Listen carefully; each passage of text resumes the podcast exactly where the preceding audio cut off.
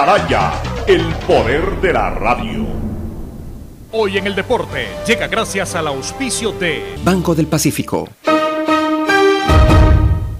30 de octubre de 1960 nace en Villafiorito, Buenos Aires, Diego Armando Maradona. Es el máximo ídolo deportivo de los argentinos. Campeón del mundo con la juvenil en el 79 y con la mayor en el 86. Figura inolvidable en Boca Juniors. Destacó también en otros equipos como Argentinos Juniors, donde debutó, y en el Nápoles de Italia, equipo que llevó de la mano a la máxima gloria de la liga italiana y en algunos torneos europeos. Jugó cuatro mundiales y dos finales, ganando la Copa del 86, donde se lo recuerda por su polémico gol a los ingleses con la mano y minutos después les hizo el gol más hermoso en la historia de los mundiales. En un instante ves pasar varios autos frente a ti. Cambias más de tres veces de canal en la TV. Se suben millones de posts en redes sociales. Y en un instante también puedes pagar o cobrar dinero desde tu celular. Con Vimo, mi billetera móvil, realizas pagos y cobros al instante a otros usuarios del app usando tu cuenta de Banco del Pacífico. Descarga Vimo, servicio operado por Banred en Google Play y App Store. Banco del Pacífico, innovando desde 1972. El siguiente es un espacio contratado. Radio Atalaya no se solidariza necesariamente con las opiniones aquí vertidas. El siguiente en Radio Atalaya es un programa opinión, categoría O, apto para todo público. La hora del pocho. La hora del pocho se viene con todo en Radio Atalaya. La hora del pocho. La hora del pocho. Alfonso el Pocho Car y su equipo traen para ustedes la opinión política, la opinión deportiva, más premios, sorpresas, regalos para sus oyentes. La hora del pocho. Aquí en Radio Atalaya. Cada día más líderes. Buenos días, este programa es auspiciado por Aceites y Lubricantes Gulf, el aceite de mayor tecnología en el mercado. Si quieres navegar más, los paquetes prepago claro de 1 a 6 dólares te dan el doble de gigas para duplicar tu diversión. Activa ahora tus paquetes prepago en tu punto claro favorito a nivel nacional. Por ti, más conectados. Universidad Católica Santiago de Guayaquil y su plan de educación a distancia formando siempre líderes. En Banco del Pacífico apoyamos a los que ahorran para salir adelante. 40 ecuatorianos serán premiados con 2 mil dólares por sus ahorros para que consigan lo que quieren. Si aún no tienes cuenta, ábrela a través de la APP Onboard BDP. Banco del Pacífico, el que ahorra lo consigue. Ban Ecuador con la nueva visión que permite contribuir al desarrollo del agricultor y ganadero con las botas puestas. Ban Ecuador con crédito según tu necesidad, con agilidad y compromiso permanente, sembrando futuro. Me cuido, yo me cuido para poder abrazarnos nuevamente y volver a compartir. Yo me cuido. Un aporte a la ciudadanía de Seguro Sucre, tu lugar seguro.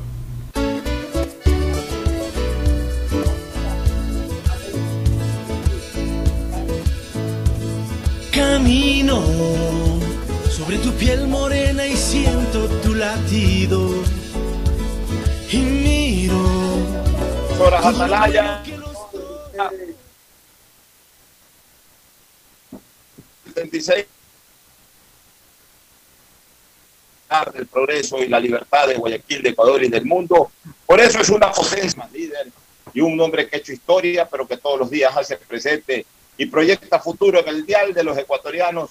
Este es su programa matinal, La Hora del Pocho, de este 30 de octubre del año 2020. Se acaba laboralmente hoy el mes de octubre, en calendario se acaba mañana 31, último día laborable previo también al feriado del mes de noviembre. Aquí estamos para llevar una audición más, una producción más, con mucho cariño y entrega total a ustedes, queridos amigos, en el país y en el mundo a través del sistema de emisoras Atalaya y este es su programa La Hora del Pocho que pasa a saludar a sus contertulios y comentaristas adjuntos Fernando Flores Marín Ferfloma y Gustavo González Cabal, el cabalmente peligroso. Voy contigo Fernando para el saludo inicial y como siempre una panorámica también de lo que fue la vuelta a España en la etapa de hoy y la participación de nuestros compatriotas y en especial de Richard Carapaz que está liderando. Adelante, Gustavo. Adelante, Fernando Flores Marín Perploma. Saluda al país. Buenos días. Eh, buenos días con todos. Buenos días, Pocho. Buenos días, Gustavo. Qué gusto verte a través de, la, eh, de este Zoom hemos realizado para el programa de hoy. Eh, en cuanto a Carapaz, faltan todavía 10 kilómetros para terminarse esta décima etapa de la Vuelta a España. Todo normal, siguen en el pelotón, los, los punteros van en un pelotón, no se despegan el uno del otro. O sea que yo creo que es una vuelta que, salvo alguna cosa rara, no va a haber novedades y se mantendrán posiciones. Igual apenas termine la, la carrera, pues le informaré en qué posición queda Carapaz, sobre todo en la general. Les, les, informaré sobre si mantiene el liderato de la general o no. Yo creo que sí lo va a lograr, pero esperemos a que termine la etapa. Hoy día cumple 60 años quien para muchos es el futbolista más grande de la historia, Diego Armando Maradona. Ya son 60 años de Maradona. Parece mentira cómo corre el tiempo. Me ¿no? sumo, sumo a ese criterio, eh, mucho, para pocos, no lo sé, pero yo siempre sostendré que para mí Maradona es el jugador más grande que parió la tierra. Respeto criterios como el de Gustavo, que es pelecista. Creo que tú también eres medio pelecista. No, no, no, Fernando. no. No, no, no. Yo, yo, yo soy de los que piensa que no hay mejor de la historia. Y justo hoy día estaba viendo un video en la cantidad de patadas que le dieron a, a Maradona en buena parte de su carrera. Y yo decía, si le hubieran golpeado así a Messi o a Cristiano, ¿podrían jugar todavía? No sé. En todo caso, esas cosas, más otras cosas ya dentro del propiamente deportivo, yo siempre he dicho, no hay un mejor de la historia. Yo soy un admirador a muerte, eso sí, de Maradona. Eh, como futbolista, te... como persona es una decepción sí, total. Hago, hago esa aclaración como futbolista. Yo en la cancha, desde que comenzó hasta que se retiró, le tengo una admiración tremenda a Diego Armando Maradona como jugador. Como persona, realmente lo quiero tener eh, lo más lejos posible. Pero como futbolista, no me voy a olvidar nunca de él. Las patadas que recibió Maradona no las, no las recibió absolutamente nadie en el mundo del fútbol. Y esa es una de las cosas que yo puse en el debate. Una de las cosas que justamente argumenté en el debate con Jorge Barraza y con Mario Canesa. Eh, debate que dicho sea de paso, no me pudieron demostrar ni que Pelé ni que Messi fueron, o, es en el caso de Messi más que Maradona. No me lo pudieron demostrar. Por más que digan lo que digan, por más que digan que barrieron en el debate, no me pudieron demostrar, con todo cariño, no me pudieron demostrar. Yo tampoco. Al final de cuentas, aquí es cuestión de que cada quien defienda su criterio, eh, defienda su argumentación. Yo no le gané a nadie, pero nadie me ganó a mí tampoco en el tema de argumentar el por qué Maradona ha sido el mejor jugador del planeta. Pero, yo respeto los criterios de todos, de los mi querido Mario Canesa o también este, Gustavo González, que ha declarado varias veces su afición especial por Pelé. Y también respeto a los mesistas o mesianos, o como les quieran llamar, entre ellos Jorge, hasta en el perfil de su WhatsApp tiene a Messi. O sea, eh, y, y, y una buena parte ahora, de no sé si es lo, lo único, lo más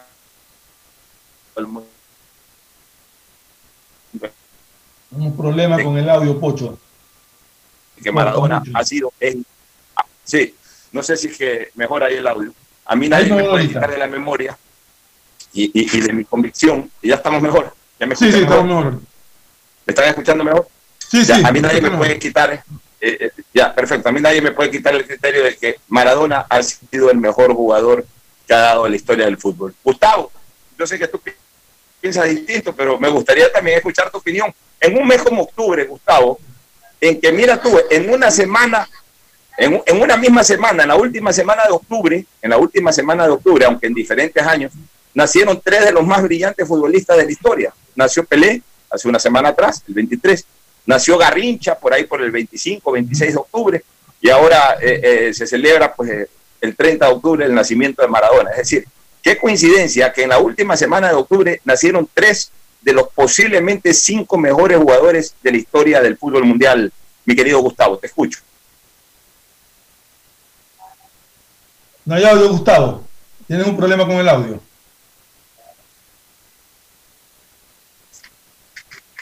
Yo no le escucho a Gustavo. A ver. Ahí sí, ahí Gustavo, ahí. Te escucho.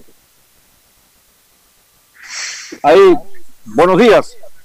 Buenos días, Fernando. escucho, Gustavo. Buenos días. Alfonso, qué gusto verte por este medio. Fernando, se han hecho el pelo ustedes, ¿ah? Yo hace rato que usted por esta moda. Sí, sí, me parece muy bien. Eh, bueno, yo creo y acabo de hacer mía lo que Fernando Flores Marín ha dicho con una sabiduría eh, tan grande. No hay mejor futbolista de la historia. Hay grandes futbolistas que obedecen a una etapa de lo que es el fútbol, de cómo se entendía el fútbol, de cómo se jugaba, con qué medios tecnológicos se podían ver cómo se desarrollaba su juego, cómo era el arbitraje, cómo eran las estrategias de juego, cómo eran los balones. Una cosa era un balón de los años 50 y otra cosa es un balón. Exacto, era una cosa de cuero, la famosa pelota pichulca con la que se jugaba aquí, donde realmente cabecear era no una cosa jugar con eso. muy complicada. ¿no? El Yo jugué con la famosa pelota esa. el cuero, había una pelota. Había- Cuando, cuando, el pelota. sobresalía un poquito del balón, Gustavo, ¿te acuerdas? Que daba Sí, esa claro. ahí. Oye, oye, oigan amigos, Escuché, escuché había- hoy día el saludo de, de- un saludo que le manda Cristiano Ronaldo a Maradona por, por sus 60 años y le dice el mejor de la historia después del bicho. Yo no sabía que a, que a Ronaldo le decían bicho en España. Dice el mejor de la historia después del bicho. Bueno, pero mira que, mira que Cristiano Ronaldo está reconociendo a Maradona como el mejor de la historia. O sea, Sí, sí, él, él- él- él pone en la broma después de Claro, es la broma de él. pero quiere decir que lo reconoce sobre el propio Messi y lo reconoce sobre Pelé. Te decía que en el colegio Javier, el año 78, 79, cuando yo entré primer año, segundo año, había una pelota color café que era distinta a las otras. Las otras ya eran un poquito más modernas, ya esas tango 78 del mundial que eran bonitas eh, patearlas en esa época. Pero había guardado Alfredito Albán, que en paz descanse, había guardado una pelota de inicio de los años 70. Era una pelota café, que de por sí era dura, pero a veces nos tocaba jugar eh, después de una lluvia o por alguna razón esa pelota se mojaba. Oye, e- era imposible, era como patear, era como patear un- un- una bola de plomo. No, no como patear, no como patear, eh, era como patear una bola de plomo en una pelota de plomo. A ver, tengo una contación, Pocho, a eso que tú acabas de decir. Y que Gustavo me va a dar la razón. Y yo soy también mayor que Gustavo, o sea que todavía. Esa pelota a la que tú haces referencia, para nosotros era liviana. Porque después de haber jugado con la pelota de cuero, con el Berry que salía mojada y con arena, y de haber tenido en ese entonces, ahora diría la imprudencia de cabecear esas pelotas, ya cualquier cosa, era cabecear un piedrazo. O sea, realmente poco a poco fue mejorando la tecnología. Las pelotas ahora son mucho más livianas, se mueven mucho más, pero el impacto no es como cuando aquel, aquel, aquel entonces esos piedrazos que uno recibía. Sí, a mí me parece muy interesante eh, eh, lo que estamos conversando porque los jóvenes no tienen ni idea de esto. Yo voy a procurar ahora que estoy haciendo una serie de investigaciones a propósito el día domingo en la revista del Diario del Universo va a salir una investigación, eh, una entrevista que me han hecho sobre una investigación eh, de una historia de un buque. Vale la pena que la lean, va a estar muy entretenida. ¿Perdón, Entre dónde va a salir? En la revista del Diario del Ya, el Universo. Diario del Universo, ya, ok. Eh, te decía que hay que conseguir un balón de estos que tiene Bleri interno, el hueco donde se metía el Bleri, cómo tenía que doblarse el pico de Bleri y amarrarse con un cáñamo, ¿no? Para que no se desinfle. Y luego había un pedazo de cuero que cerraba la pelota para que el pico del Bleri no se salga. Y eso había que hacerlo con un destornillador plano. Era todo un tema jugar fútbol. Y como dice Fernando, no se te vaya a ocurrir cabecearla, porque de pronto te tocaba cabecear sobre la entrada del Bleri. Exactamente. Estrellas. Exactamente, y peor cuando estábamos ahí y, con arena. No, eso era un proyectil, pues, hermano. Era una, como dice Alfonso, una roca enorme, circular. Pobre el que le pegaba en la barrera, meterle un zapatazo ya era complicado. No, eso eran los tiempos del fútbol. Y allí vimos ah, jugar a un montón de gente. ¿no? Maradona jugaba en los potreros de la pobreza de, de su ciudad natal y el fútbol ha generado eso. Así el fútbol ha sido una puerta importante de tránsito en que muchas personas, muchos eh, eh, seres humanos han tenido la posibilidad de zafar de pobreza y, realizarse aún económicamente a través del fútbol, Fernando. Así, es, Gustavo y Fernando.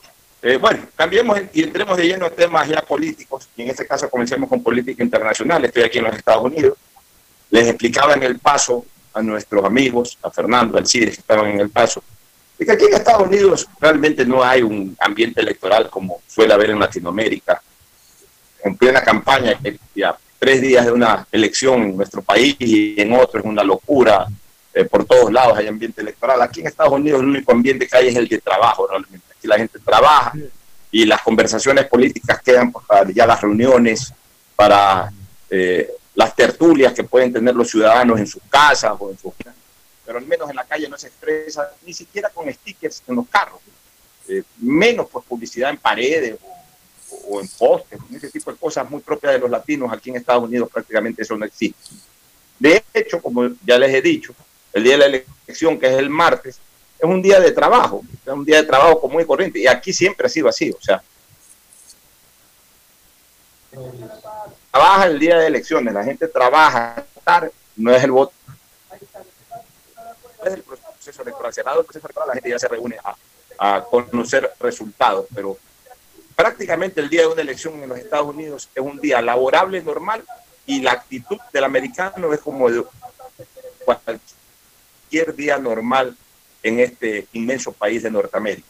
Pero es importante eh, conocer detalles sobre eh, los porcentajes que podrían tener los candidatos, Fernando y Gustavo, eh, en, esta elección del día martes, de lo que dicen las últimas encuestas, como pan caliente. Vamos, por ejemplo, por la costa este, la costa este de los Estados Unidos, la costa en donde está Nueva York, en donde está Florida, en donde están las Carolinas, en donde está Georgia. comencemos con Florida. Florida aparentemente que disputa 29 votos electorales, porque acuérdense y aquí al final de cuentas se, se eligen delegados para, los el colegio electoral y se necesita de un total de 538 delegados electorales llegar a 270 electores. Florida elige 29 electores, es decir, Florida elige el 12% del colegio electoral, el 12%, aquí es en donde estamos en este momento. Y el resultado en este momento es parejo en Florida. En Florida eh, prácticamente hay un empate técnico. Biden tienen las encuestas 46.7%, mientras que Donald Trump tiene 46%, es decir, en Florida la cosa está muy pareja. En otro estado importante, que es el estado de Atlanta, Trump está adelante en el estado de, Georgia, perdón, donde está la capital Atlanta, la sede de CNN, Atlanta. Trump está con 48.3 sobre 46.7 del demócrata Biden. En Carolina del Sur, también Trump está adelante, 49% versus 41% de, de Biden. En Carolina del Norte hay empate técnico también. Biden tiene 47.5% versus el 47% de Trump. Ahí está el voto de Cristina, de nuestra amiga Cristina Yasmín Harp Andrade. Ahí está el voto para Biden. En ese 47.5% está el voto de, Biden, de, Cristina Yasmín y de su esposo. O sea, los dos son, son voto Biden. En todo caso, están empates. Vámonos al estado de Virginia, ahí saca una diferencia importante Biden, o sea, ya más cerca de la capital, 51.7 Biden versus 40.3 Trump. Arriba a Pensilvania, a Filadelfia. Filadelfia es un estado importantísimo, un estado muy político. Biden está 49.3 arriba sobre 45 de Trump. Vámonos a New York.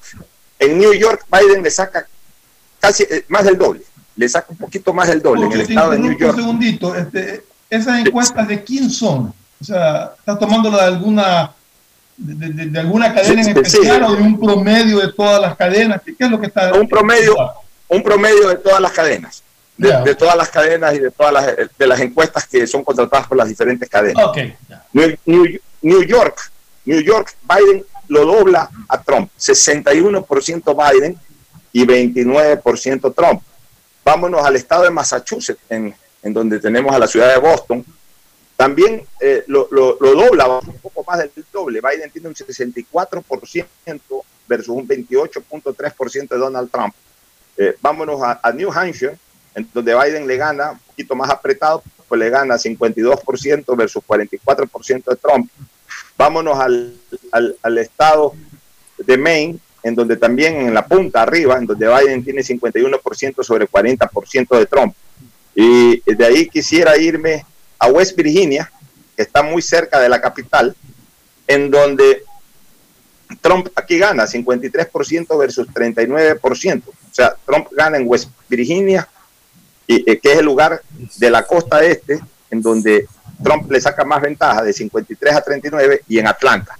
En la parte baja de la costa este se puede decir de que están parejos, pero en cambio en la parte alta de la costa este, especialmente en New York y en Boston, o en New York y Massachusetts, la diferencia es del doble de, de- de Biden sobre Trump, para que la gente tenga una referencia, porque son, son estados importantes de, eh, electorales.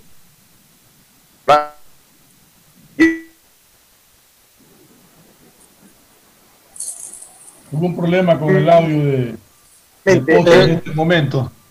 Se nos está cortando el audio, Pocho. Aprovecho para, A ver, hay- a, a ver, Pocho. No, no, todavía seguimos con problemas, no se escucha bien. eh, eh, eh, Se escucha muy entrecortado. ¿Cómo me escuchan? Ahí está mejor. Bueno, tómenme en la posta entonces. Ahí está, ahorita te escucho mejor. Quería, quería informar que terminó ya la, la etapa, Pocho. Y eh, ganó Roglic, que es el principal rival de Carapaz en esto, le descontó 10 segundos. Sigue Carapaz de líder, pero ya solamente tiene 3 segundos de ventaja. Explico por qué.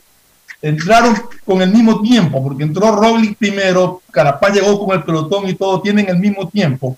Pero Roglic por ganar tiene 10 puntos de bonificación. Carapaz no alcanzó a sacar ningún punto de bonificación a pesar de haber entrado en el pelotón. Entonces le descontó esos 10 segundos de bonificación y queda a 3 segundos de, de Carapaz que mantiene el liderato de la vuelta todavía. Muy bien, muy buena información que la vamos a ampliar ya en el segmento deportivo, pero muy oportuna, por cierto. Te decía que eh, en, en Nueva York, estaba explicándolo a la gente, hay 29 delegados al colegio electoral, es decir, también un 12%, igual que Florida. Pero ahí barre. ¿Cuál es el que más tiene California? ¿O cuál es el que más tiene? Delegado. Eh, ya, ya vamos a ver, ya vamos a, ya, va- ya vamos a irnos a la costa oeste. Y, y en el caso de en el caso de Boston, Boston tiene 11 votos electorales, eh, Boston tiene aproximadamente el 4%, pero ahí Biden también le saca el doble a, a Donald Trump. Vámonos a la costa oeste. Vámonos a la costa pero oeste. allá, allá tienen un sistema medio especial y no sé si Gustavo lo conozca también o, o me lo puedan aclarar un poco.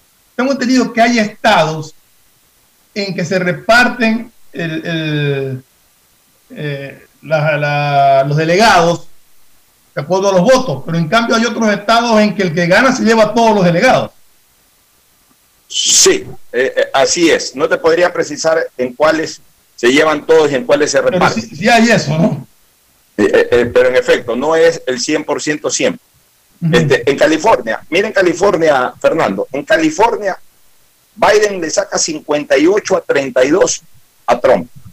Eh, eso quiere decir que de 55 votos electorales, es decir, California tiene exactamente el 21%. California tiene la una quinta parte del colegio electoral. California es, sin duda, eh, de los estados más importantes en cuanto al número de colegio electoral, número de delegados al colegio electoral.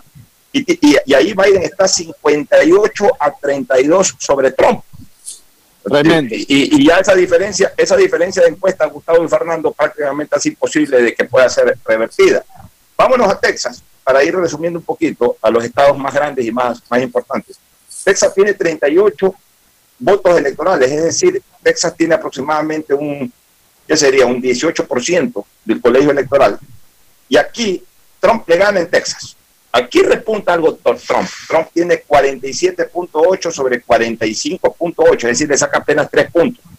Esto sí es revertible en relación a lo de California, pero de California es brutal la diferencia. En cambio, acá en Texas está dentro del margen de, error. Y por ahí Biden puede hacer algo, pero en todo caso hay que decir que en Texas, hasta el día de hoy, Trump aparentemente le saca ventaja a, a Biden. Vámonos a otro estado que es muy importante, el estado de Colorado, en donde Biden le gana a sí mismo 47 a 38 a Trump, para mencionar otro estado importante.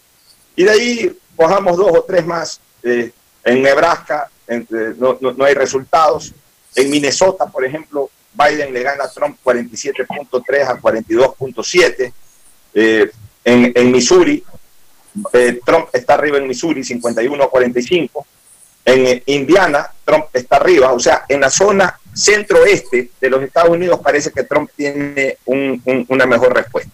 en el promedio eh, general, ya, ya, te voy a decir la general. Habiendo dado, habiendo dado este, eh, más o menos esta visión, te puedo decir que en la costa este de los Estados Unidos, en la parte norte de la costa este de los Estados Unidos, Nueva York, Boston, Filadelfia, eh, Biden está arriba con bastante y marcada diferencia. En la parte sur de la costa este, o sea, Florida, Georgia y las Carolinas, hay relativamente paridad, es decir, lo que se podría hablar de empate técnico. En la costa oeste es brutal, es brutal la diferencia a favor de Biden, en la costa oeste. En el centro, en el centro oeste, Biden está arriba y en el centro este parece que habría un repunte del candidato el presidente de los Estados Unidos, Donald Trump, incluyendo el estado de Texas. En la general, hasta el momento, en la general, hay una ventaja a favor de, Biden de 51.3 sobre 43.5 de Trump. Es decir, hay, de acuerdo a la matemática, cerca de un 8% a favor del candidato demócrata. O sea, a cuatro días de las elecciones hay una ventaja de un 8% de Biden sobre Trump eh, de cara a las elecciones del próximo día martes, Gustavo y Fernando. Quiero escuchar eh, las opiniones de ustedes. Solamente quería decir una cosa, hay que tomar en cuenta que depende de los estados en que gane. Puede ser que un candidato gane en un mayor número de estados, pero el otro gane en los estados con mayor número de delegados. Y eso, a pesar de, de que tú dices, no, el uno ganó en más estados, no implica que gane la presidencia, porque si la suma de los estados que el mayor número de delegados tiene le alcanza, podría, ganando en menos estados, ser presidente de Estados Unidos. Gustavo. Sí, eh, yo creo que hay una clara ventaja de Biden en lo que se llama la urbanidad, ¿no? El urbanismo de Estados Unidos. Y hay un repunte del presidente Trump en lo que es la ruralidad de Estados Unidos en los estados centrales, Nebraska, todos estos estados donde hay una, unos conceptos de, inclusive, inclusive de supremacía blanca y todos estos temas. En cambio, en los estados como California, California es la cuarta economía mundial. Si California fuera un país, fuera el cuarto país más rico del mundo. Entonces, si California, Fernando, le estornuda, a Estados Unidos le da fiebre. En esa línea, lo que está pasando en Nueva York y lo que está pasando muy bien descrito por Alfonso en el sur de Estados Unidos, en, Florida, porque Texas es un, estado que siempre responde claramente hacia lo que es el gobierno republicano. Eh, por el otro lado, lo que estamos asistiendo es a un verdadero plebiscito sobre Donald Trump. Aquí lo que el ciudadano común está haciendo, lo que los movimientos políticos propios, tan propios de los Estados Unidos, esta, esta manera de votar que fue pues creada por los padres fundadores de la actual eh, Unión de Repúblicas de Estados Unidos en Norteamérica, eh, está demostrando que van a ir a una suerte de plebiscito sobre el presidente y también va a ser una suerte de plebiscito sobre un ex vicepresidente eh, muy interesante lo que está pasando, Alfonso. Así es. Bueno, eh, ahí dado el informe y sobre todo eh, actualizando un poco cómo está el ambiente electoral en los Estados Unidos, nos vamos a una pausa para retornar con temas nacionales. Hay un par de temas que quisiera tratarlos con ustedes. Ya volvemos. El siguiente es un espacio publicitario apto para todo público. ¿Qué más, mis brosters? Somos Giga y Minuto. Habla bien, esos manes de CNT saben. Pero de Leif. Y con sus paquetes prepago de 1 a 6 dólares, recibes 2 gigas en redes sociales. Y muchos megas adicionales para navegar. Sí cachaste, ¿no? Pero more than you. CNT, conectémonos más. Más información en www.cnt.com.es. Detrás de cada profesional hay una gran historia. Aprende, experimenta y crea la tuya. Estudia a distancia en la Universidad Católica Santiago de Guayaquil. Contamos con las carreras de marketing, administración de empresa, emprendimiento e innovación social, turismo, contabilidad y auditoría, trabajo social y derecho. Sistema de educación a distancia de la Universidad Católica Santiago de Guayaquil formando líderes. Si quieres navegar más, los paquetes prepago Claro de 1 a 6 dólares te dan el doble de gigas para duplicar tu diversión. Porque en Claro sí puedes disfrutar del doble de videos, posteos y memes a más velocidad. Y además te damos gigas gratis para hablar o videollamar sin parar por WhatsApp y Facebook Messenger desde donde tú estés. Activa ahora tus paquetes prepago en tu punto claro favorito a nivel nacional. Por ti, más conectados. Más información y condiciones en claro.com.es. La nueva visión de Ban Ecuador permite contribuir al desarrollo del agricultor y ganadero con las botas puestas. Visitando cada sector del país en las 24 provincias y en tiempo de pandemia con más intensidad todavía. Ban Ecuador con crédito según tu necesidad, con agilidad y compromiso permanente. Ban Ecuador con las botas puestas. Sembramos futuro. Autorización número 0190. CNE, Elecciones Generales 2021. ¿Qué más, mi Harrison Ford? ¿Y vos? ¿Ya te cambiaste a CNT? ¡Vivo, vivo! Compra tu chip CNT prepago, que incluye más de 3 gigas para que navegues por 7 días y sigas vacilando tu patín en todas tus redes. CNT, conectémonos más. Más información en www.cnt.com.es. Seamos responsables con los héroes de nuestras calles. En esta emergencia sanitaria, recuerda desechar las mascarillas y guantes en una funda separada de la basura común. Protégela con otra funda y cuando la saques, rocía cloro sobre ellas. Tampoco deseches objetos contaminados en las calles y si son de gran volumen, llévalos a los centros de acopio autorizados. Encuentra las direcciones en www.puertolimpio.com. Puerto Limpio, juntos por Guayaquil. La nueva visión de Ban Ecuador permite contribuir al desarrollo del agricultor y ganadero con las botas puestas. Visitando cada sector del país en las 24 provincias y en tiempo de pandemia con más intensidad todavía. Ban Ecuador con crédito según tu necesidad, con agilidad y compromiso permanente. Ban Ecuador con las botas puestas. Sembramos futuro.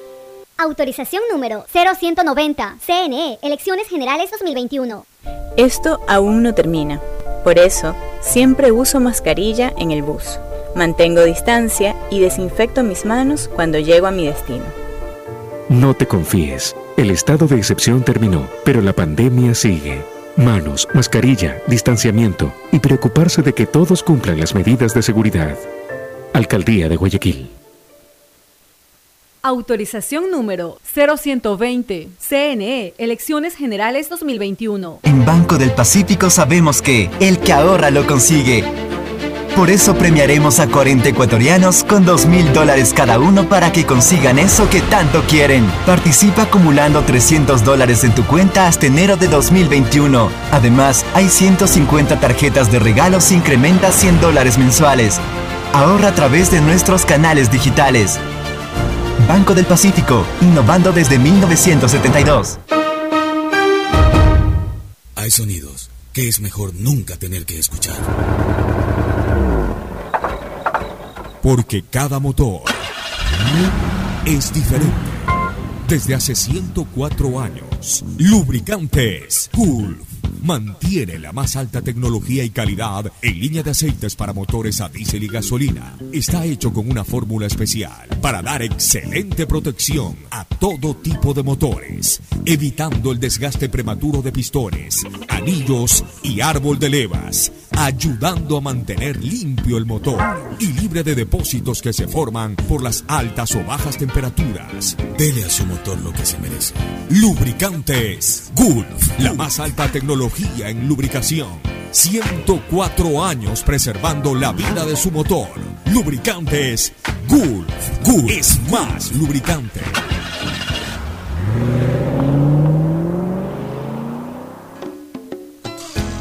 Fin espacio publicitario. Usted está escuchando un programa de opinión, categoría O, apto para todo público.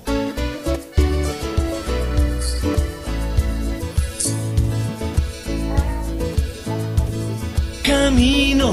Bueno, volvemos, este, Gustavo, Fernando, volvemos eh, nuevamente aquí en la segunda parte de la hora del pocho con temas nacionales. Eh, hay un tema que eh, puede generar algún tipo de polémica, una resolución en sentencia de la Corte Constitucional, en donde determina o retira la palabra compra de renuncia obligatoria, renuncia obligatoria. Eh, la palabra obligatoria la retira del léxico jurídico para estos fines y simplemente pues le deja la posibilidad al Estado de comprar renuncias. Pero ya le quita esta cuestión de obligatoria. Es decir, en un momento determinado eh, va a permitir que los empleados que quieran acogerse a, recibir una indemnización por salir lo puedan hacer y aquellos que, deseen seguir trabajando mientras no renuncien voluntariamente el Estado no les puede obligar a que presenten la renuncia. Eso me parece eh, acorde a derecho, me parece acorde a proteger un derecho constitucional que es el de la libre decisión de una persona, mientras esté bajo el amparo de la estabilidad laboral, la libre decisión de seguir trabajando o no seguir trabajando, de cobrar una indemnización, eh, si es que le quieren, eh, si es que le quieren comprar la renuncia, vendo mi renuncia, pero que sea una cosa, eh, una cosa voluntaria, no una cosa obligatoria, porque esto de comprar renuncia obligatoria es lo que determinaba, que quiera o no quiera renunciar la persona, me, me presenta esto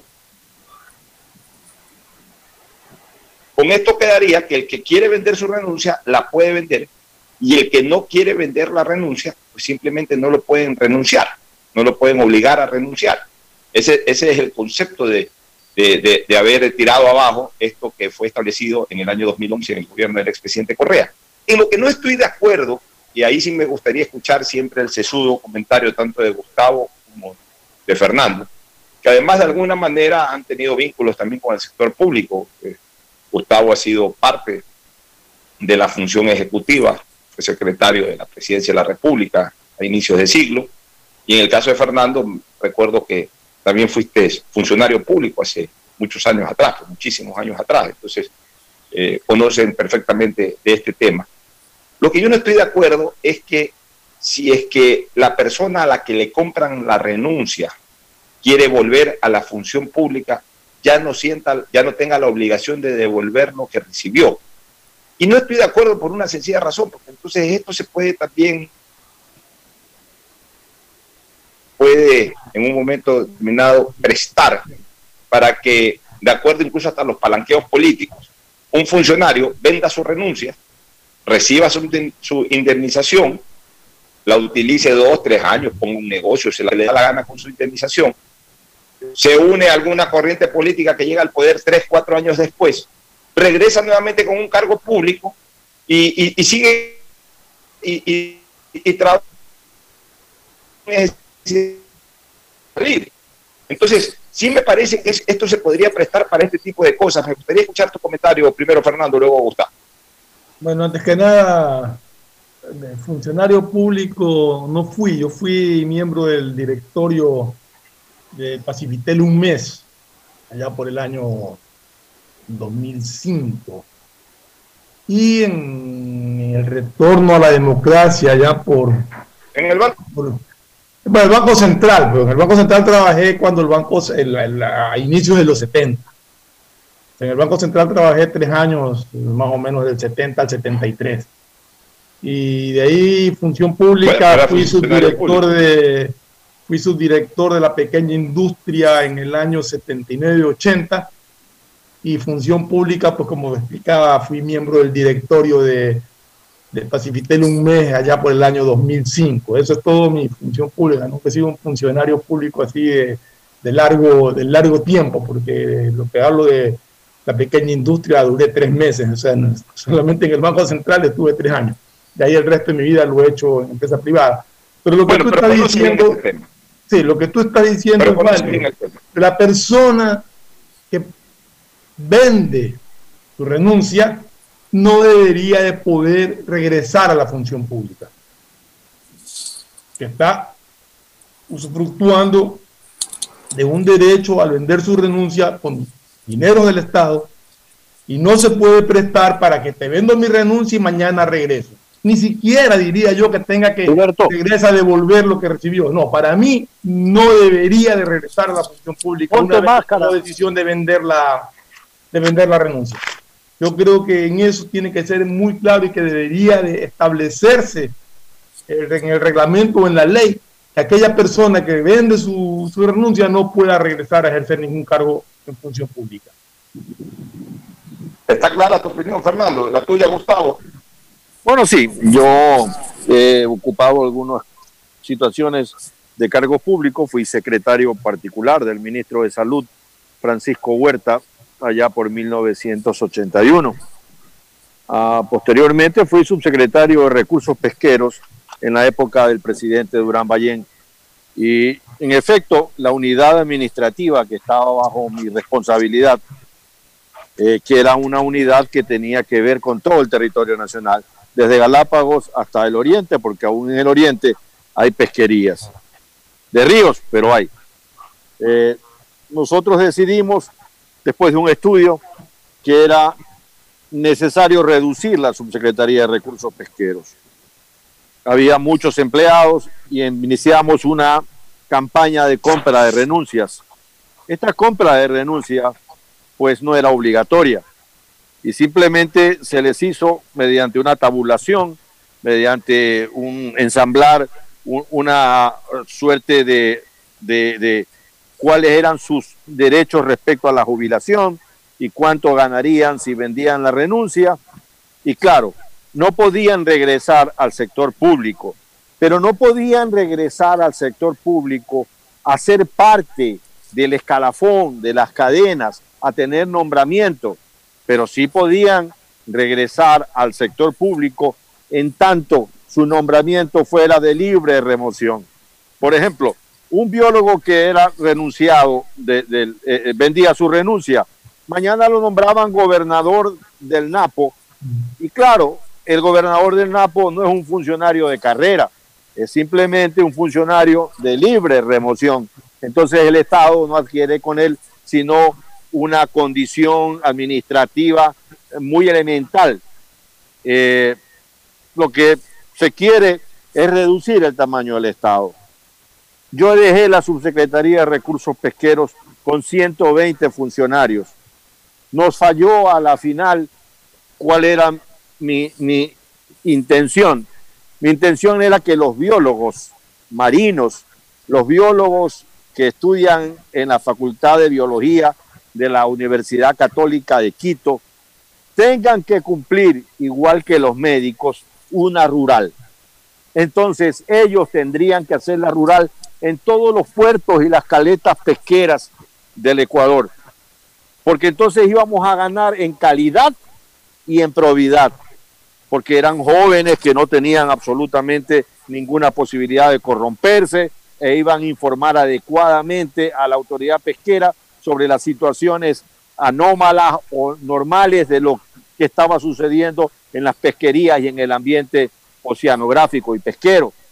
Eso no se ha hecho, eso quedó allí. Entre tanto, subieron en el gobierno de Rafael Correa, pasamos a 1.200 empleados. Y uno se pregunta, esos 1.200 empleados que ahora trabajan en el tema pesquero obedecen porque tal vez Ecuador descubrió un nuevo rumbo pesquero. Por ahí encontramos una actividad pesquera que necesitaba esa persona. No, no, no. La actividad pesquera sigue siendo la misma de hace 35 años. Eh, actividad acuícola de camarón, actividad acuícola de, de, especies como este que le dicen el pollo de mar, ¿verdad? Eh, actividad de pesca de atún, actividad de pesca blanca, se ha disminuido la actividad de capturar pelágicos menores para hacer sardina, para hacer harina de, de, pescado. O sea, no es que hemos crecido, no es que se ha descubierto aquí un nuevo rol. No, e, el rol que se ocupó es simplemente engordar el Estado, porque el Estado decidió dar empleo. Y eso ya no se puede seguir, ya no se puede mantener, porque esas personas que tienen esos trabajos se los pagamos nosotros. Se los, le quitas el bolsillo del pueblo para ponerle en el bolsillo de estos señores, cuando hay que propender a que el trabajo lo haga fundamentalmente la empresa privada. Bueno, así debería de ser siempre, pero eh, retomando un poquito el tema que les planteé, yo, yo creo que sí, sí hay que especificar un poco este tema de derechos. Yo, yo te interrumpo un segundo, yo sí estoy eh, de acuerdo eh, en lo que dijo Gustavo, o sea, no regresa a la función pública, pero lógicamente si lo nombran en un cargo de libre remoción por ser de confianza del de, de, funcionario del ministro o, o, del presidente de la República, pues lógicamente que lo puede hacer. al referirme de que no puede regresar a la función pública a ocupar otro cargo en que tenga dependencia directa del Estado en cuanto a, a contratos y a remuneraciones y a todo ese tipo de, de cosas que, que te atan como empleado de Claro, o sea, que, pasan a ser parte de la carrera, de, la carrera, eh, digamos, empleado de carrera. Exacto, en relación de dependencia y todo eso. Ahí. Funcionario de carrera es aquel que una vez que está ahí goza de estabilidad, sea cual fuere el gobierno. Exacto. Sea cual fuere su jefe. En cambio, eh, los de libre remoción, incluso dentro de un periodo en el cual es nombrado, puede ser removido, puede ser sustituido. Y por supuesto, pues si ese gobierno cambia, y esa persona duró hasta el final, como es de libre remoción, renuncia con el gobierno y si no lo hace, el gobierno entrante lo puede renunciar sin ningún tipo de problema y sin que el Estado pague nada adicional. Ahí sí estoy de acuerdo que una persona que haya sido parte del aparataje laboral del Estado y haya recibido una indemnización por su renuncia, este, si esa persona desea volver a trabajar, digamos, no es que desea volver a trabajar, alguien decide que vuelva a trabajar para un cargo de libre remoción, lo puede hacer sin ningún tipo de problema. Pero lo que no estoy de acuerdo es lo que ha resuelto la Corte Constitucional, de que una vez que les pagan la indemnización, si posteriormente tiene la posibilidad de revincularse al Estado en cuanto al aparataje laboral del mismo, lo puede hacer. Entonces, esto se podría prestar a que en tiempo futuro, inmediatamente futuro, porque ya es una sentencia, ya es una sentencia que se pone en práctica, eh, sus efectos se ponen en práctica de aquí hacia adelante, no de aquí hacia atrás, sino de aquí hacia adelante. Lo que esto se podría prestar es que, vuelvo a repetir, gente que venda su renuncia, se acomodan políticamente en un tiempo futuro y a través de ese acomodo político volver a ingresar al Estado ecuatoriano sin devolver lo que ya recibieron por salir del mismo. Hay alguna pregunta, Pocho puede volver a vender su renuncia, dice algo al respecto. Porque ahí tendríamos a un fulano, vendió la renuncia, regresó y la volvió a vender. Así es, el cuento del gallo pelón. El cuento del gallo pelón, yo no sé si tenga alguna excepción o diga algo la ley respecto a eso. Y te digo una cosa, la decisión de la Corte Constitucional fue unánime en ese sentido, es decir, con los nueve votos. Increíble. Habría que siempre analizar, yo, yo siempre digo una cosa, los derechos son los derechos, pero a veces los derechos hay que verlos no enfocándose solamente al árbol, sino al bosque. Y a veces me da la impresión de que en muchos temas relacionados con derechos se ven los árboles, pero no se ve el bosque completo. Nos vamos a una nueva pausa para retornar con un poquito más de comentarios políticos antes de ir al segmento deportivo. Ya volvemos. Auspician este programa. Aceites y lubricantes Gulf, el aceite de mayor tecnología en el mercado. Acaricia el motor de tu vehículo para que funcione como un verdadero Fórmula 1 con aceites y lubricantes Gulf. ¿Quieres estudiar? tener flexibilidad horaria y escoger tu futuro. En la Universidad Católica Santiago de Guayaquil trabajamos para el progreso en educación, ofreciendo cada día la mejor calidad y para ello estamos a un clic de distancia. Escoge la carrera de tu vocación. Puede ser marketing, administración de empresas, emprendimiento e innovación social, turismo, contabilidad y auditoría, trabajo social y también derecho.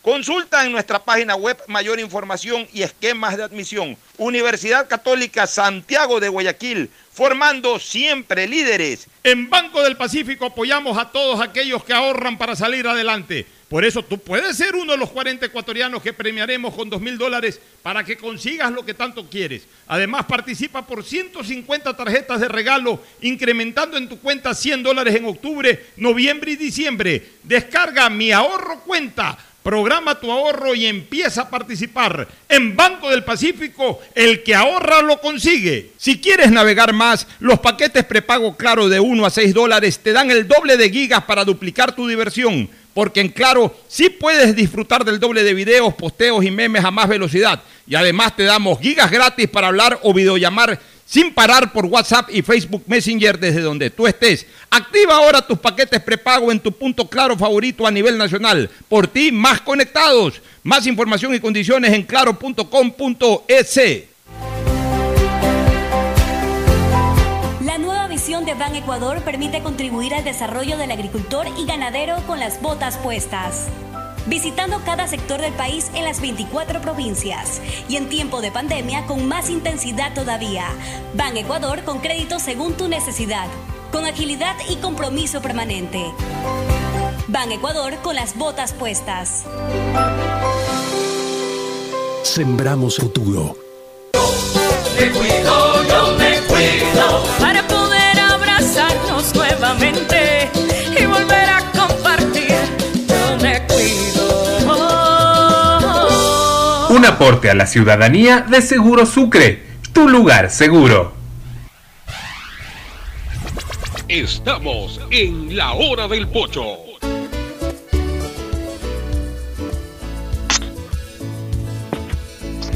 Bueno, retornamos Fernando y Gustavo para los comentarios finales en la parte política. Mira, hay un tema que a mí me tiene un poco preocupado porque se puede mezclar con lo político y en este momento no es indicado. Ya cerca de una campaña electoral no es indicado.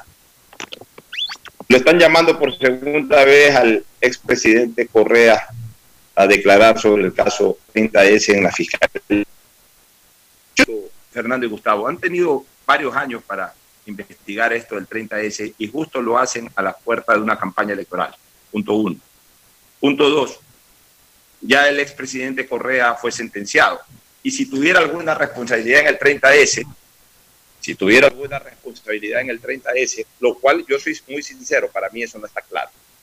Para mí eso sí no está claro. Pero si tuviera alguna responsabilidad en el 30S, en lo que ocurrió en el 30S, a ver, no está clara para mí la responsabilidad eh, eh, relacionada con homicidio. Sí está clara para mí, absolutamente clara, y lo dije el mismo 30S del año 2010 en mi programa, que fue un grandísimo irresponsable en manejar la crisis, en irse a meter eh, al cuartel de la policía, a exacerbar mucho más los ánimos, a, politiquear, a, manejar un, una compostura populista, que lo único que hizo fue exacerbar terriblemente los ánimos y desencadenar en lo que se desencadenó finalmente. Ahí sí tiene responsabilidad, tiene responsabilidad política en el 30S el expresidente Correa. Lo de responsabilidad criminal o penal en el tema de homicidio por el 30S, esa figura sinceramente a mí no me queda muy clara. Pero a mí lo que me preocupa es de que se sigue ventilando los temas alrededor de Correa y eso termina dándole algún insumo para manejar el concepto de la persecución política. Cuando en tiempo de elecciones, yo creo que este tipo de cosas no, no, no deben de ventilarse de la forma como se lo está haciendo, pero sobre todas las cosas, Fernando, eh, ¿qué es lo que eh, yo ya he escuchado de mucha gente y además cae por su propio peso? Que la fiscal general de la Nación está dedicada solamente a temas de Correa, que todavía no se tiene clara la, la investigación en el tema de hospitales, en donde podrían estar involucrados algunos, algunos funcionarios del actual gobierno, por ejemplo. todavía no se tiene claro quién repartió los hospitales, se tiene claro quién lucró en los hospitales, quiénes participaron en la sinvergüencería de los hospitales. Pero hasta el día de hoy, por ejemplo, en, la investigación fiscal, no, no- ni siquiera hay comparecencias de los o las anteriores ministras de salud y del propio ministro de salud actual. No hay, no, no, no, no, se escucha nada al respecto. Pero seguimos dándole vuelta al tema Correa, al tema Correa, al tema Correa. ¿Y qué es lo que hace Correa? Correa que no respondió al primer juicio, ni va a responder a los otros juicios. Y está tranquilo en su casa, está tranquilo en Bélgica haciendo campaña. Se aprovecha de esto para decir, ahí está, ahora ya me y ya lo puso incluso en una cuenta de Twitter, ahora ya me persiguen por otro delito, me están persiguiendo por todo, soy la gran víctima, soy la gran víctima, soy la gran víctima. Y comienza a victimizarse y eso obviamente hoy, más que en un momento determinado causarle algún tipo de perjuicio desde lo político, desde lo electoral, le están, eh, le están dando insumo para que crezca su imagen, para que la gente interprete de alguna manera que tiene razón, para que se solidaricen con él electoralmente, incluso hasta para encubrir verdaderas acciones reñidas con la moral y reñidas con el derecho por las cuales ya fue sentenciado o ya fue procesado. Entonces, me parece, mi querido Fernando y también Gustavo, hay que ser hasta inteligentes y no viscerales para manejar este tipo de temas. Me gustaría escuchar el, criterio de ustedes. Mira, yo, yo creo que aquí hay tres cosas, por lo menos, que quiero observar. Eh, comparto tu, tu preocupación en cuanto al costo político que esto pueda tener en victimizarse y todo. Pero yo creo y hemos venido pidiendo permanentemente que la justicia sea 100% independiente, más allá de cualquier cuestión política, más allá de que estemos en época de elecciones o no estemos en época de elecciones. La justicia tiene que seguir su camino. Y si ese momento coincide con unas elecciones, pues yo no creo que tenga que hacerse cálculos políticos de decir lo hago o no lo hago. Eh, en cuanto a lo otro, comparto el criterio de que la Fiscalía General de la Nación se ha dedicado solamente a los casos en que está involucrado el expresidente Correa y no toma acciones en otros casos que involucran a personeros de este gobierno y en general hay, otros delitos que, que se cometieron y que la Fiscalía no está tomando acción. En cuanto al 30S, el tema es que eso es un crimen de lesa humanidad haber atacado un hospital. Y hasta ahora desconocemos quién dio la orden. En su momento, el expresidente Correa vociferaba que él era el comandante en jefe de las Fuerzas Armadas. Díganos, comandante en jefe, el ex comandante en jefe de las Fuerzas Armadas, ¿quién dio la orden de atacar hospitales? ¿Quién fue? Porque yo creo que ahí está básicamente el miollo del asunto. Conocer quién dio esa orden. Bueno, pero ahí también tenemos que, a mí me gusta ser objetivo y yo sé que tú también lo eres, Fernando, y Gustavo también, pero ahí tenemos que, que reconocer una cosa, hubo una reyerta. No es que alguien fue a atacar al hospital, fueron a rescatar a un primer mandatario y hubo fuego cruzado, que lo inició la policía, ¿Quién a la fue a cual rescatar? Pero- de a pero, poco ¿por qué? A ver, pero ¿en qué momento alguien dijo, cerquen el hospital, vayan a, sacar al presidente de ahí? Alguien dio esa orden y eso es absurdo. Si él estaba en un hospital, pues negocie. Él se fue meter ahí, además de que estaba con celular, de que daba órdenes, de que seguía bajo el control de, de él el país. Él disponía lo que había que hacer en cuanto a, a, cierta- ciertas gestiones. Entonces, ¿por qué tenía el ejército que ir a acercar al hospital y a provocar más a los que estaban adentro? O sea, yo Bueno, creo pero- que ahí, pero- ahí hay alguien responsable que todavía no lo conocemos quién es. Ya, pero hay una, a ver, vuelvo a repetir, me gustaría analizar esto con absoluta objetividad. El presidente estaba aislado, no secuestrado, pero estaba aislado, eso no lo podemos negar.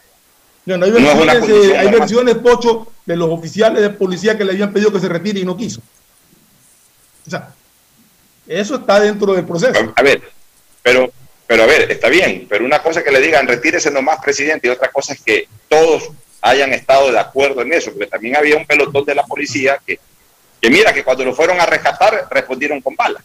O sea, la policía también disparó, o sea, fue un problema de ambos bandos, de la fuerza pública. Y, y así como lamentamos en su momento y criticamos de que el gobierno solamente haya, apuntalado, haya apuntado, no apuntalado, haya apuntado a la policía para perseguirla por el 30S, tampoco estamos de acuerdo de que a, algunos miembros eh, que de alguna u otra manera fomentaron esa revuelta, se los haya excluido de todo tipo de responsabilidad penal y prácticamente hayan queda- quedado como héroes. O sea, yo creo que ahí hubo un acto de insubordinación. Eso, más allá de la responsabilidad política del presidente de esa época, que no tenía por qué haber alentado eso, y él más bien lo alentó. Y esa, y esa es la responsabilidad de Correa. O mejor dicho, esa fue la irresponsabilidad de Correa. Yo no estoy diciendo de que no deben de investigarse este tipo de cosas, pero mira que hemos coincidido. El problema es que sentimos de que la Fiscalía solamente está apuntando una investigación con celeridad en ciertas cosas que les interesan y en otras cosas que no les interesan están bastante retrasados, están a un ritmo absolutamente lento. Y obviamente esto al coincidir en una campaña termina favoreciéndolo a Correa porque le dan insumos para victimizarse. Eso es lo que me preocupa, no es que estoy diciendo que en tiempo de campaña no hay que hacer investigaciones, pero cuando una investigación se hace de la manera como se la está haciendo y, y le permites a un actor político importante usar la justicia más bien para, para, para sacarle provecho electoral, entonces yo pienso que, eso no le hace bien al país. En lugar de hacerle bien, eso le hace mal al país, porque de alguna u otra manera lo reactiva electoralmente y usan una acción de la justicia para sacar un beneficio electoral y no realmente para establecer al derecho en primer plano como debería de ser la intención. Gustavo, tu opinión final sobre el tema. Ya a estas alturas del partido, faltando casi menos de 100 días para las elecciones, yo creo que la moneda ya ha sido lanzada, ya está girando en el aire, Alfonso. Estos menos de 100 días eh, que el pueblo va a ir a votar, eh, importa muy poco que finalmente la Fiscalía haya decidido investigar qué pasó a fondo sobre el 30S. Estoy totalmente de acuerdo con lo expuesto por Fernando Flores Marín. Presidente, se buscó y obtuvo lo que quiso. Eh, lo que él quiso fue llegar a eso. Y creo que hay una responsabilidad que tiene que ser investigada.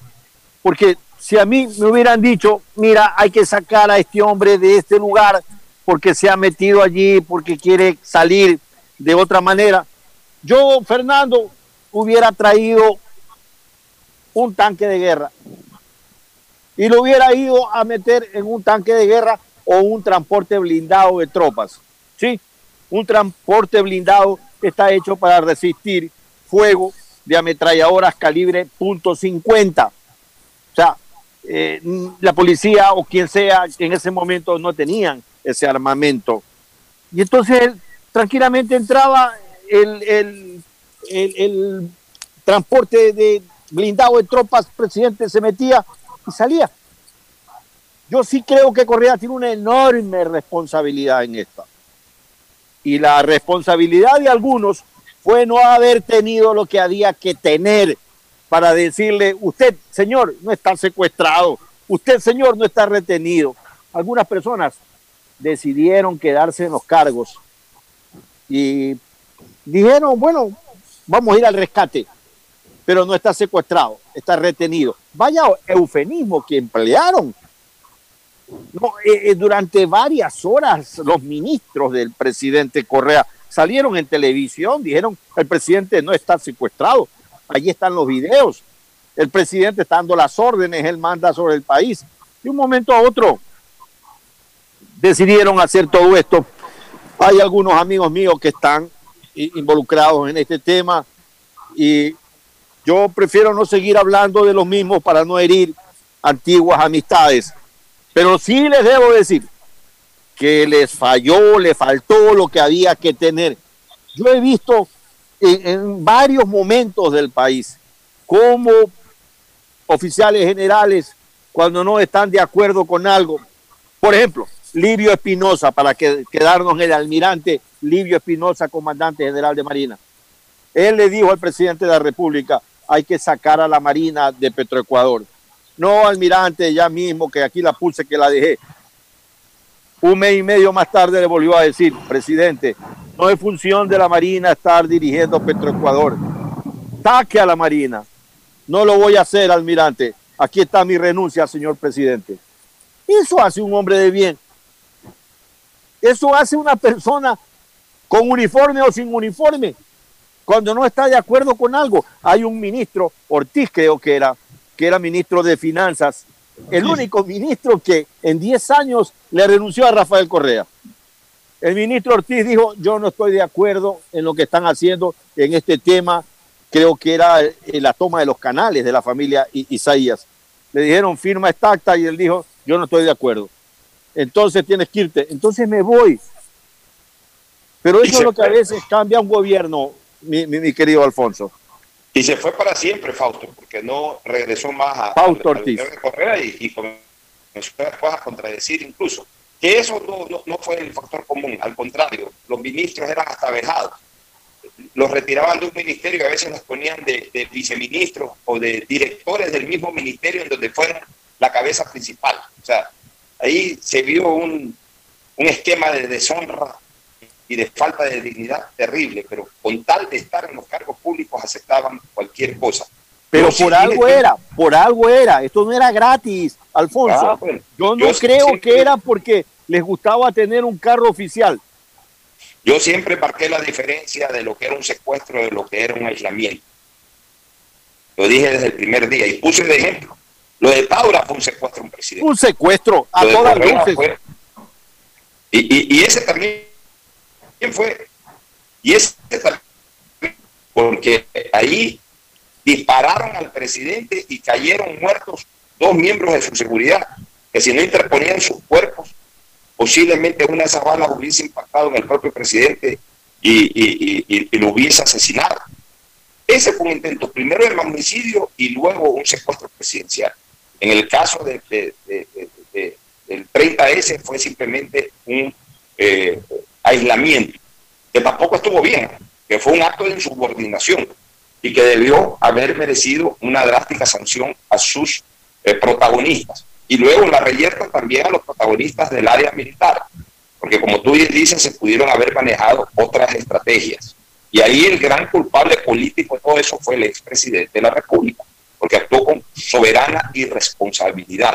Ahora, de ahí a que sea responsable de un acto homicida, es lo que a mí me queda la duda. Punto uno. Y punto dos, considero que en este, que este no es el momento oportuno para intensificar eh, la, investigación fiscal cuando en la propia fiscalía no han investigado otras cosas de mayor actualidad y que la gente está esperando resultados. Para terminar, un saludo para Ramoncito Cuesta, que como siempre nos escucha, dice que no alcanzó a escuchar la última parte de nuestro informe sobre las elecciones en los Estados Unidos bueno, eh, de acuerdo a, a, las últimas encuestas, Biden está ocho puntos arriba, especialmente el área oeste Pero, de los Estados Pocho, Unidos. Pocho, que quede, claro que, eso, que quede claro que esos ocho puntos arriba es en la intención de votar por delegados, no en el número de delegados que pueda captar. Ahí hay diferencia. Claro, en Estados Unidos es diferente, ¿no?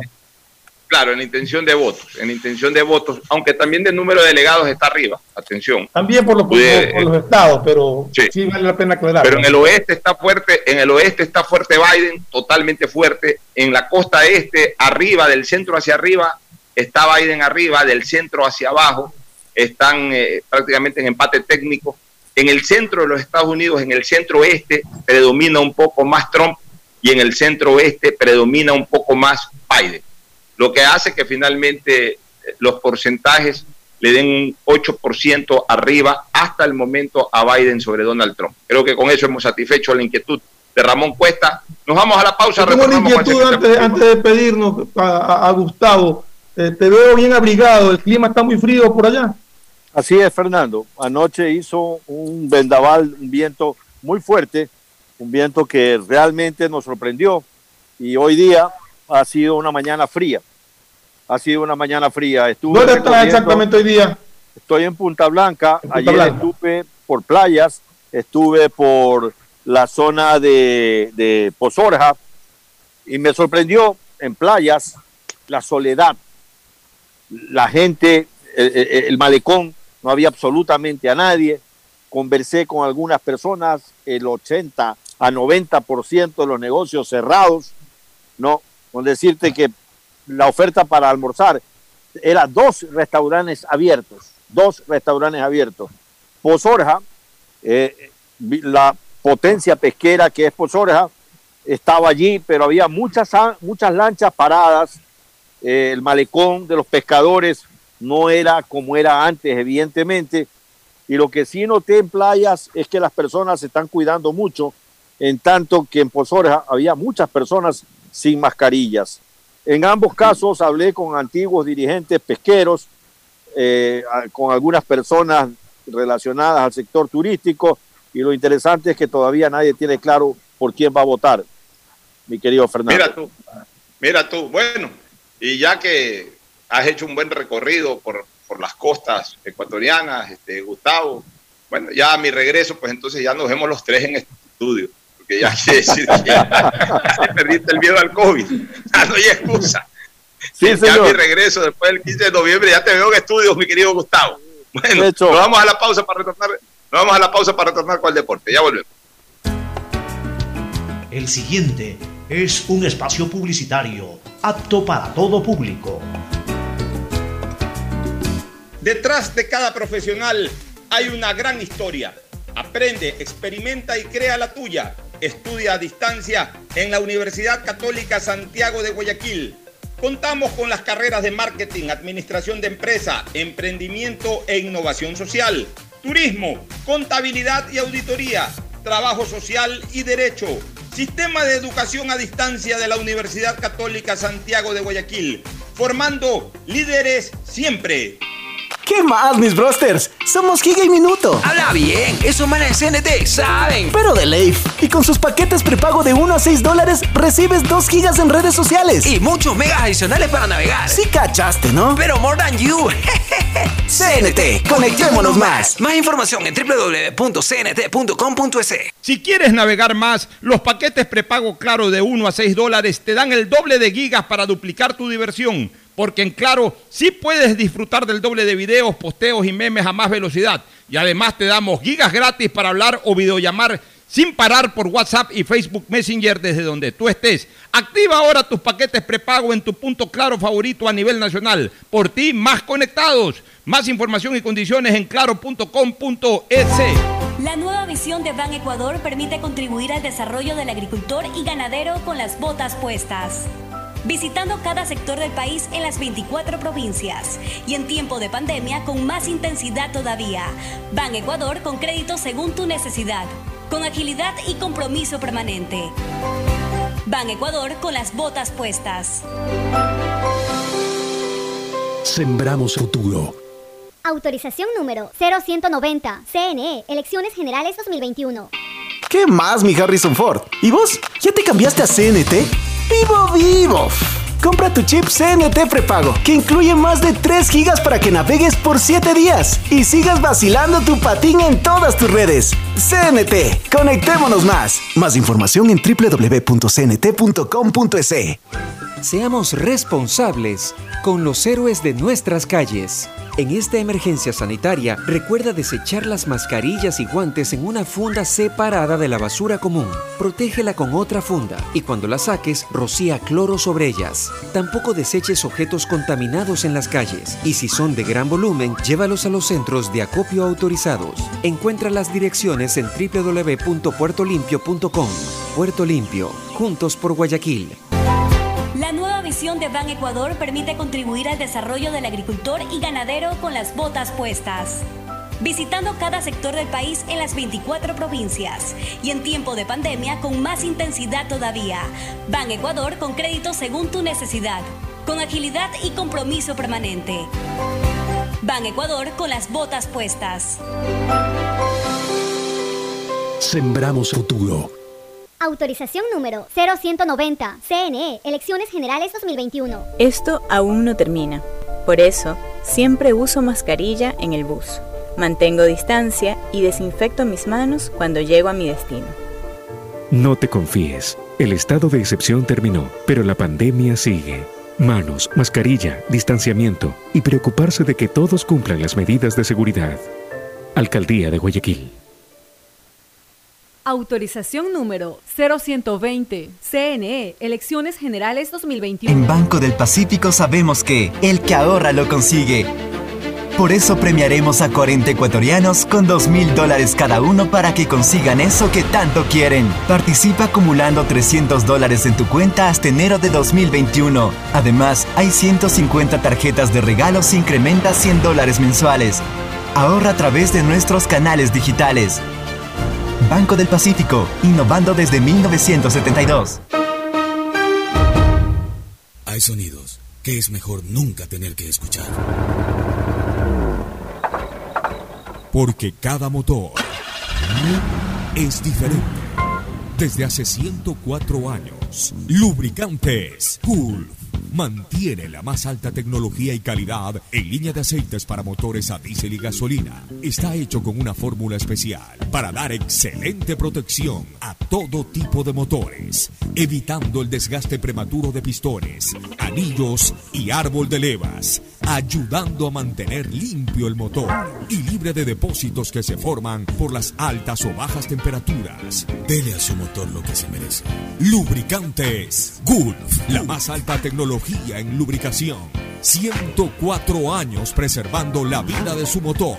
Lubricantes Gulf. Gulf es más lubricante.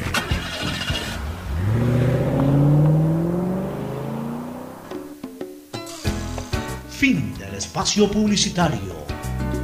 Usted está escuchando un programa de opinión, categoría O, apto para todo público. Hoy en el deporte llega gracias al auspicio de Banco del Pacífico. 30 de octubre de 1960 nace en Villafiorito, Buenos Aires, Diego Armando Maradona. Es el máximo ídolo deportivo de los argentinos. Campeón del mundo con la juvenil en el 79 y con la mayor en el 86. Figura inolvidable en Boca Juniors. Destacó también en otros equipos como Argentinos Juniors, donde debutó, y en el Nápoles de Italia, equipo que llevó de la mano a la máxima gloria de la Liga Italiana y en algunos torneos europeos.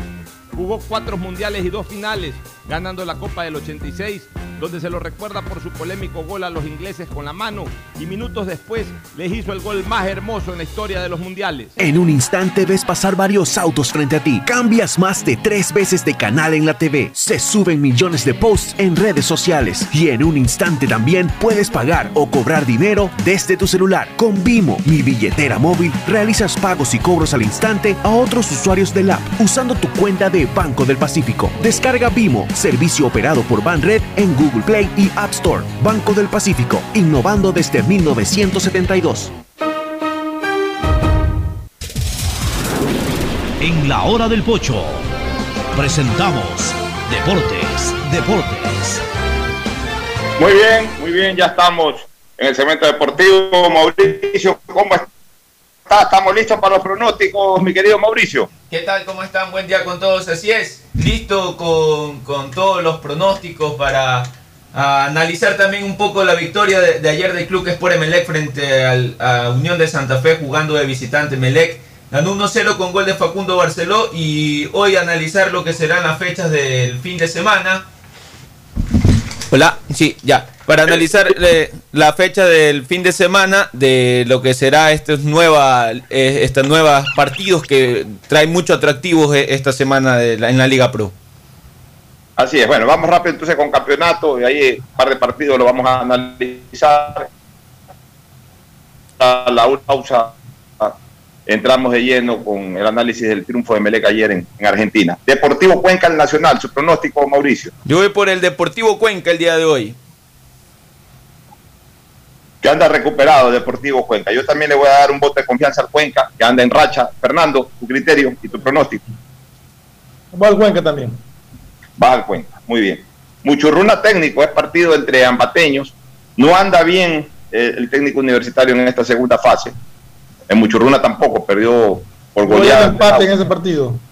Tú vas a empate también. Tú vas a empate en ese partido. Yo también voy a ir a empate. Yo voy por ¿Y el? Muchurruna ese partido. Voy por el Muchurruna.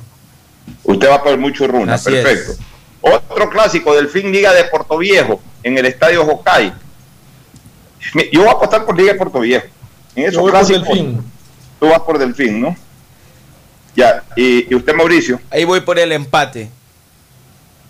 Alguien gana ahí. Yo creo que- Mm, da- bueno, ahí diferimos. Ya en el, en- en la- en el primer partido estamos de acuerdo los tres, en el segundo marca eh, la distancia Mauricio Zambrano, va por mucho runa, y aquí sí nos distanciamos todos, cada uno con una opción distinta. Universidad Católica Independiente, durísimo partido. Tú, Ferfloma. Eh, vamos al empate. Va al empate. Yo creo que esta vez gana Independiente. Voy Yo con Independiente que también. Va con Independiente. No lo veo a Católica. Creo que entró en mala racha Católica. Orense Olmedo en, en el 9 de mayo. Orense. Orense también voy. Orense, Orense. Eh, yo le voy al empate. No lo veo a Orense. Aucas MLE, Ferfloma. Mira, no sé cómo llegue Melec después de este partido. Jugaron los titulares. eh. Si voto con el corazón te diría Melec, pero. Pongamos el empate al partido. Yo sabía que le ibas a poner empate. Ya cuando tú no dices Emelec de una, tampoco vas a decir tú. Pero, mira, rara vez me digo- que Emelec quiere. Una vez dijiste. No, lo que pasa, lo que pasa es que Melec viene jugando jueves y prácticamente son los, los titulares los que actuaron, entonces eh, tienen que viajar y todo. Jugaría seguramente algunos alternantes en Melec. Por eso, por eso voy por el empate. Sí. Yo, yo, creo que yo creo que yo voy por Aucas. Yo creo que Aucas Yo eh, con también- esa goleada de la jornada anterior va muy embalado. Usted Mauricio. Yo también voy por el Aucas. No, ayer, aunque ganó Emelec, a mí me sigue sin convencer Emelec. Pero ganó, que es lo importante. Sí, sí, sí, eso es importante. Seguimos con esos conceptos. No, que no, no, me convencen. pero si quiere pregúntele a Fernando, pregúntele si salió satisfecho, o sea, más allá del resultado, si le gustó co- eh, eh, lo, lo de Melec, que fue lo mismo de, de Ya lo vamos a analizar eso de Exactamente. terminemos Ya lo van a analizar. para conversarlo. Así es, Barcelona, Liga de Quito, voy por Barcelona. Creo que Voy Barcelona por el tiene que vas por el empate. Liga viene con tres bajas titulares. Yo voy por Barcelona. Zunino Rodríguez y Lucas Villarruel. Barcelona ¿Tiene también tiene bajas, ¿no? No, Barcelona recupera más. Bueno, la única baja sería Pineida. Pineida. ¿Tienes chance, Fernando? ¿Tienes chance a, a revocar No, no, no, no, yo me quedo, ahí me quedo.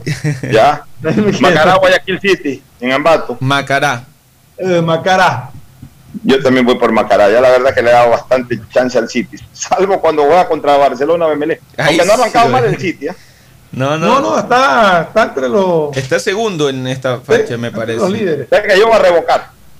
Yo le voy a dar, anoto, anoto la, la, la- la revocatoria de mi primer voto. ¿ah? Voy a votar por el empate. Si Pocho acertaría todos los pronósticos in- de, Guayaquil City, seguramente Guayaquil City estuviese de puntero ahorita del campeonato.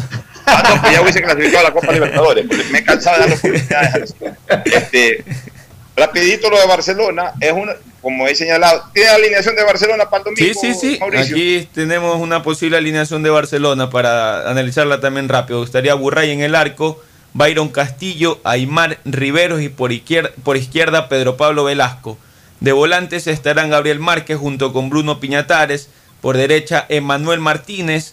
Entraría en la alineación titular Michael Arroyo. Vamos a ver cómo, jugaría Arroyo después de tantos partidos sin jugar. Y adelante Damián Díaz junto con... Adelante Díaz de 10 y, a- y solitario de punta Alves. Y la de creo que Liga es lo mejor que tiene Barcelona. La de Liga también. Por nombres, a ver, eh, espérese un ratito. Por nombres, eh, un equipo muy, muy ofensivo, con muchos recursos de ataque. Michael Arroyo, Emanuel Martínez, el mismo Quito, Alves. Creo que es lo mejor de lo mejor que por nombre puede tener Barcelona. Salvando pues lo de Oyola, que, que por nombre sigue siendo de los grandes, pero que ya todos sabemos que juega poco tiempo y seguramente va a ser más importante en algún momento ingresar por algo. ¿no? Este, me gusta esa alineación del Barcelona y sobre todo la motivación que debe tener el equipo amarillo de hacer 12 sobre 12. Liga, las novedades de Liga. Ya, las novedades de Liga de Quito serían con Gavarini en el arco, Pedro Pablo Perlaza por derecha, Guerra junto con Corozo eh, y Cristian Cruz. De volantes estarían Alcíbar, eh, por derecha el Choclo Quintero, perdón, de Alcíbar de volante central junto con Villarruel. Estaría Villarruel de titular. Vamos a ver si se recupera. Era una de, las- de las variantes que podría plantear Liga de Quito. Por derecha el Choclo Quintero, por izquierda Adolfo Muñoz de 10 Junior Sornosa y adelante Martínez Borja. También un equipo fuerte, por más bajas que tenga. Liga tiene, Liga tiene un equipo con, con bastante recambio y eso es importante. Nos vamos a la pausa final y retornamos con el comentario de Fernando Flores junto a Mauricio Zambrano de lo que ocurrió ayer con el Auspician este programa. Aceites y lubricantes Gulf, el aceite de mayor tecnología en el mercado. Acaricia el motor de tu vehículo para que funcione como un verdadero Fórmula 1 con aceites y lubricantes Gulf. ¿Quieres estudiar, tener flexibilidad horaria y escoger tu futuro? En la Universidad Católica Santiago de Guayaquil trabajamos para el progreso en educación, ofreciendo cada día la mejor calidad y para ello estamos a un clic de distancia. Escoge la carrera de tu vocación. Puede ser marketing, administración de empresas, emprendimiento e innovación social, turismo, contabilidad y auditoría, trabajo social y también derecho. Consulta en nuestra página web mayor información y esquemas de admisión. Universidad Católica Santiago de Guayaquil, formando siempre líderes. En Banco del Pacífico apoyamos a todos aquellos que ahorran para salir adelante. Por eso tú puedes ser uno de los 40 ecuatorianos que premiaremos con 2 mil dólares para que consigas lo que tanto quieres. Además, participa por 150 tarjetas de regalo, incrementando en tu cuenta 100 dólares en octubre, noviembre y diciembre. Programa tu ahorro a través de la banca virtual Intermático y empieza a participar. En Banco del Pacífico, el que ahorra lo consigue. Aló, aló. ¿Qué hay, ñaño? Oye, ni sabes, tengo una nota vacancísima que contarte. Me acaba de pasar. Justo ahorita cambié los centavos que me dieron devuelto en tía por unos minutos para poder llamarte.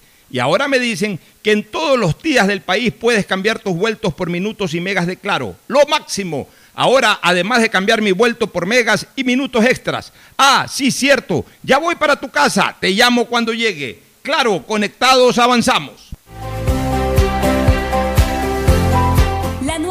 De Ban Ecuador permite contribuir al desarrollo del agricultor y ganadero con las botas puestas.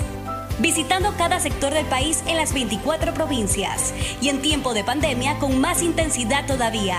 Ban Ecuador con crédito según tu necesidad, con agilidad y compromiso permanente. Ban Ecuador con las botas puestas. Sembramos futuro. Me cuido, yo me cuido para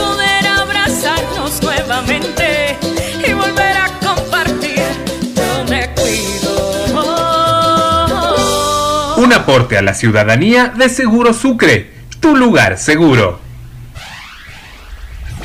Estamos en la hora del pocho. Muy bien, retornamos ya para la parte final. Eh, Fernando y Mauricio. Ocho, ¿cómo una, noticia antes de, de seguir con el deporte. Ha habido un terremoto en Turquía de magnitud 7 que incluso ha generado un tsunami. Realmente bien lamentable Caramba. lo que está sucediendo por allá. Qué pena. Siete casi lo que ocurrió en Manaví, con tsunami incluido. Terrible. Bueno, ¿cómo, cómo viste Melec ayer, Ferflón? Bueno, como te decía al comienzo del programa, eh, que te leí el tweet que había puesto, eh, para mí MLE que mejoró la actitud de sus jugadores sobre todo, y un equipo con más entrega, con más ganas de hacer las cosas bien. Todavía le falta mucho, todavía MLE tiene mucho, mucho que, que desarrollar y, y- y progresar, pero importantísimo, una victoria importantísima, tres puntos en una competencia internacional, conseguirlos de visita, pues que te, dan un, gran paso hacia una clasificación. Realmente eso motiva y puede ser un aliciente para que empiece la recuperación tan anhelada de, del Emelec después de, de- de un año y medio de, estar en, en zozobra, en, sin funcionamiento ni nada, aunque sigo teniendo esas inquietudes de lo que busca el técnico Rescalvo. Ayer, eh, como decía, cuando quiso reforzar la banda izquierda, él siempre ha puesto a Hernández, que es marcador, lo ha usado como carrilero, y a Jackson Rodríguez lo ha tenido siempre como marcador, y sin embargo ayer cuando necesitó reemplazar a Cabezas, que era el carrilero izquierda, y que buscando soporte defensivo podía usarlo a Hernández, que tiene la labor de oficio de marcador, y que también ha actuado como carrilero, lo metió a Jackson Rodríguez. O sea, cosas que no entiendo que igual suceden en la otra banda, donde tenemos a Romario Caicedo, que en sus inicios siempre fue extremo por derecha, tiene un jugador como Carabalí que siempre fue marcador y sin embargo en el momento de actuar lo deja Romario Caicedo de marcador y lo procura inventar a Carabalí de extremo por derecha. Son decisiones técnicas, son cosas que que sabrá por qué las hace el señor Rescalvo, pero que a mí me, me- me confunden un poco y me marean. Pero en todo caso, que todo sea por el bien de, de Melec y ojalá sea el inicio de una recuperación. Y a usted, Mauricio, ¿cómo le pareció Melec? Bueno. lo, lo- lo- lo noté con dudas. No, no, no. Lo que pasa es que usted eh, ya me iba a calificar de, de lo que siempre comentábamos, de que ga- jugar y ganar, eso significa jugar bien. O sea, no, no- ahí hay que analizar a Emelec un poco más porque Emelec viene teniendo los eh, partidos eh, que son más derrotas que, triunfos. Y en este triunfo Emelec no es que le quería quitar méritos al triunfo para nada, porque igualmente jugar de visitante eh, en Copa Sudamericana Copa Libertadores en torneo internacional siempre es importante, sobre todo Emelec que, que necesita estos triunfos, como dice Fernando, para cambiar de, actitud que se le notó a algunos jugadores, increíble que, que Bagui, siendo uno de los jugadores más veteranos, eh, entre al campo de juego y se note mucho mejor que, que otros jóvenes, exactamente. eh, que mucho, mucho mejor que otros jóvenes. Lo de Sebastián Rodríguez, eh, creo que es el jugador que siempre resalta en, en este Emelec que, que, que no, que no luce. Que eh, la verdad a mí no me gustó, o sea, yo mi criterio es, es que eso, Emelec lo vi con otra actitud, sí, que eso no, debería, no deberíamos ni de pedirle, porque todos los jugadores creo que saltan a la cancha deberían ir siempre con, buena actitud y ganas de ganar.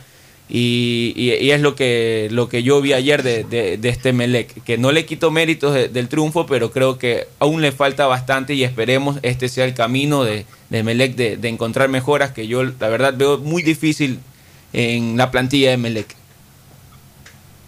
Bueno, les deseo un feliz feriado a ambos y a todos nuestros oyentes. Igualmente. Cuídense, esto todavía no ha acabado, esto de la pandemia. Vayan con responsabilidad si que van a viajar o si se mantienen igual en las casas, en la ciudad. Eh, no, no abusen, no permitan aglutinaciones de personas a su alrededor, en fiestas o en reuniones, todo tranquilo. Y con ustedes estaremos nuevamente el próximo miércoles. Nosotros también disfrutaremos el feriado, más allá de que el martes voy a estar pendiente del tema electoral aquí en Estados Unidos y a enviar informes a Atalaya, pero ya en equipo, en la hora del pocho, nos estaríamos viendo y escuchando el próximo miércoles. Un abrazo a todos.